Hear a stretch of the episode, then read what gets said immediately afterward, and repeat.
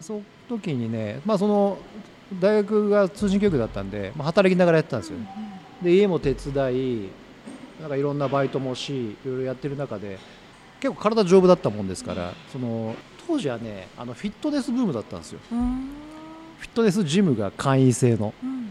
今はこうこじんまりしたのがいっぱい流行ってるでしょ。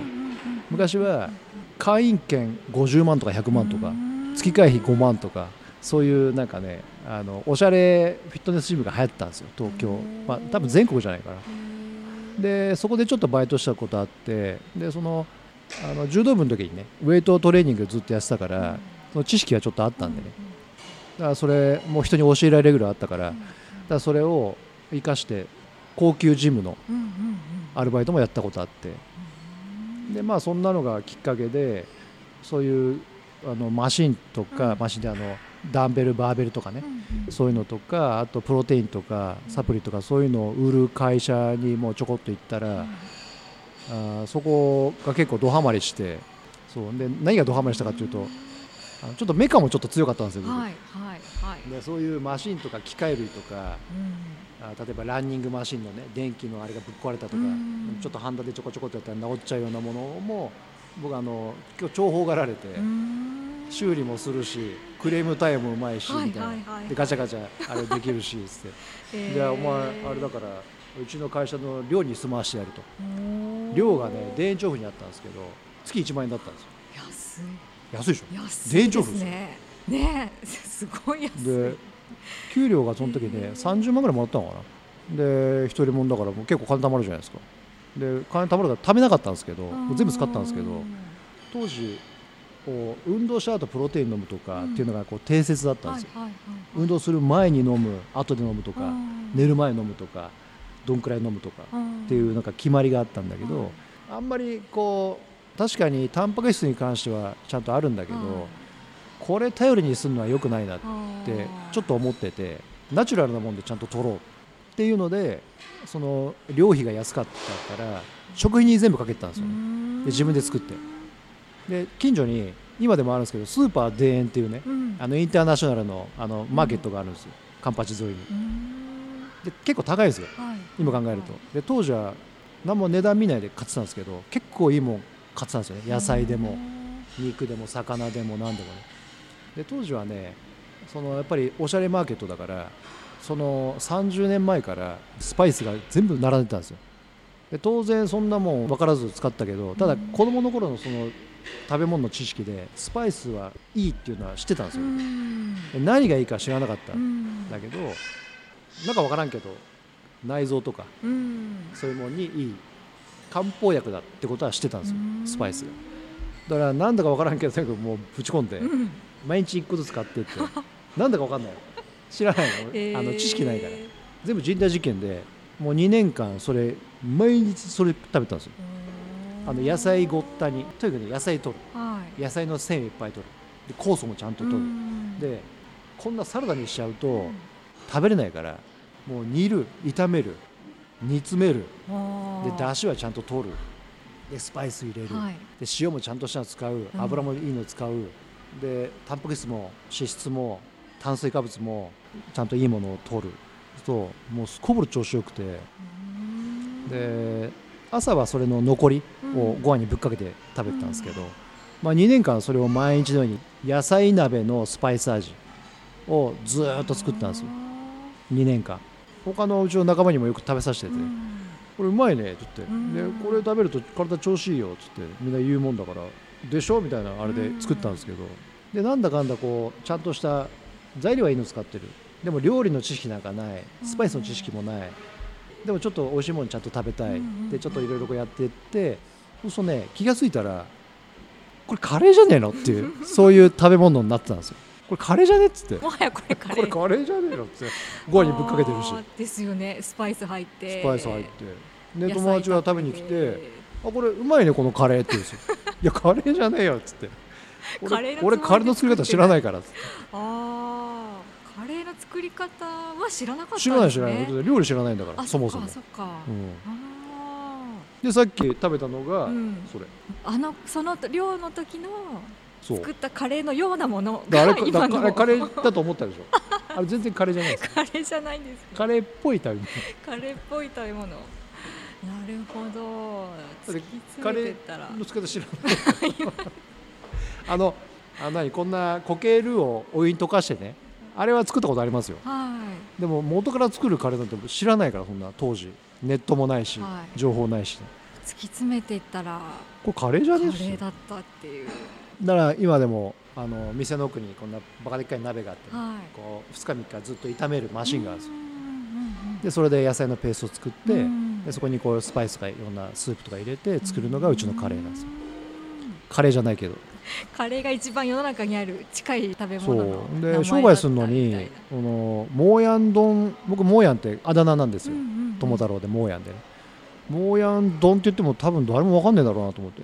でモーヤンカレーなんですよ。うん。カレーって言っとけばまあみんな知ってるし、うん。国民食だし、カレーとラーメン嫌いって言ったらこれ非国民だぞっていうぐらいのあれじゃないですか。だからモーヤンカレーなんですよ。うん。さっき食べたやつね。カレーっぽい食べ物。カレーっぽいお皿にご飯持ってこうやってかけるからもう脳みそが カレーだと思ってるんですよ。確かに。全然カレーじゃないから。確かに。それはすごい面白いんですよね。でもなんかその家族とか近くの人だけの間でこう振る舞えればよかったとかじゃなくてなんか売ろうって思ったのはなんかあるんえっ、ですか？とねうちの父親があーまあ商売人じゃないですか、自然食のね。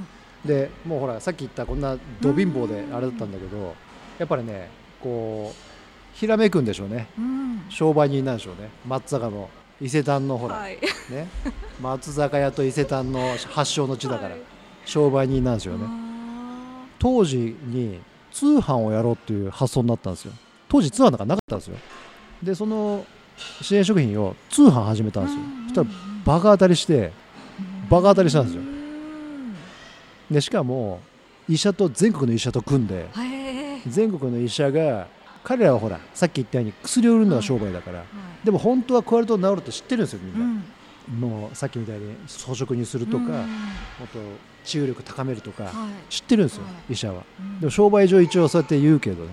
だそうやって、えー医者が治せないやつを治せなかったら、うん。全部俺のところに注文くれっつってお医者さん回してくれってで全国の医者に行ってたら注文がバカみたいに来て、もう毎日箱詰め大変みたいな。へもう宅急便でバンバン送って。お客さんのみならずなんか今度業者にまで売り出してで今まで店だったのに、もう店じゃなくなって倉庫になってきちゃう。箱詰めの倉庫になっちゃう。夕方になると宅急便屋が3社ぐらいもう毎日取りに来て。そうねそれで、まあ、商売人なもんだからでまあいろいろこう世間をこうよく知ってる。ヤクザと政治家の間でやってるぐらいだから世間をよく知ってるんですよ。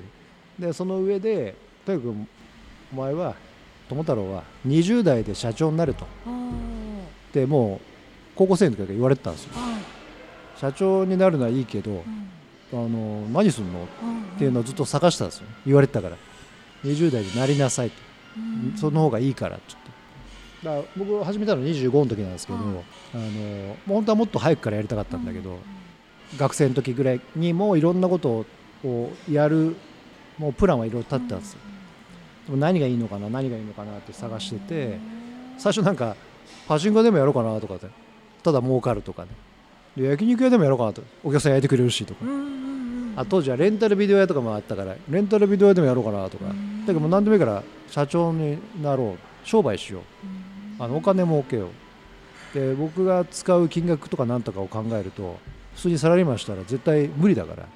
多分結婚してもバイクも乗るし、ん。好きな車乗るしサーフィンもするし、うん。船も買うしヘリコプターも買うし セスナも買うしとかね。それを考えると普通に絶対無理だからわけですそっちそコースを変えるしかなかったんです、はい。そっちはいそっちコースに行くしかなかったんです。で何しようかなって言ってる時にそのカレーっぽい食べ物ができたからあじゃあこれ売ろう。これを売って商売しよう。っていうのがまずまああの本当に若い頃の、うん。まあ、物欲というかうんうんうんお金の欲というか別になんか社会貢献とかそういうのではなくてねうん。当時は。で父親がその時何歳だったのかな？あの還暦近かったんですよ。で赤いちゃんちゃんこ代わりにちょっと赤いフェラーリでも買ったろうかな？っていうぐらいのちょっと豪語してね。全然そんな余裕なかったんですけど。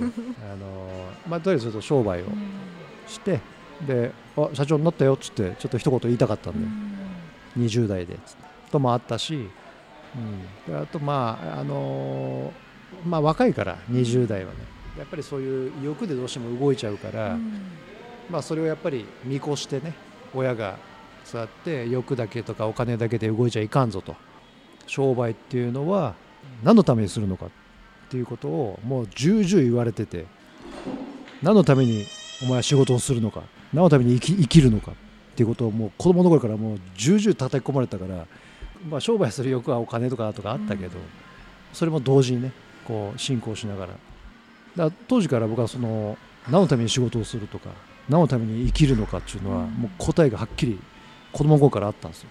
だからそれは今でも変わらないしただただお金儲けるだけじゃないしむしろお金なくても楽しく過ごせるしあったらあったら楽しいと思うしどちらでもできるから。それよりもその商売するにあたってやっぱりこの商売っていうのは世の中のためにあのお客さんが喜ばなきゃ絶対成り立たないから。でそれは何のためにするのかとか、まあ、そういうこういろいろ学びながらね実践でやって結果を見て傲慢にやったらちゃんと帰ってくるから、うん、謙虚にやればちゃんと帰ってくるから、うんうん、本当に面白いぐらい帰ってくるんですよね。もうこんなねちょっとテレビ出てねこう息になったらねお客さんパーって離れていくしね、うん、ちゃんとこうやってあのお客さんの末端まで考えて値段も味も雰囲気も何もかも考えてさあどうぞってやるとやっぱみんな喜んでまた来てくれるし。だから商売っていうのはそういうものかなとは思います、まあ、当然ですけどね。世界共通する。